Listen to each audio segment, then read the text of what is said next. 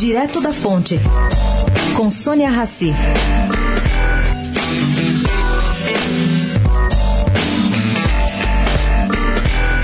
No pacote de apresentação da reforma da Presidência, ontem em Brasília, chamou a atenção de um governador do Sul a abordagem de uma das medidas mencionadas pelo ministro Paulo Guedes, que é a nova versão do benefício de prestação continuada. Bom, esse governador achou que o novo BPC parece mais um bode na sala, a ser retirado na hora de se fechar um acordo. Aliás, o ministro Guedes até admitiu no encontro deixar o BPC como está, pelo menos na questão de idade.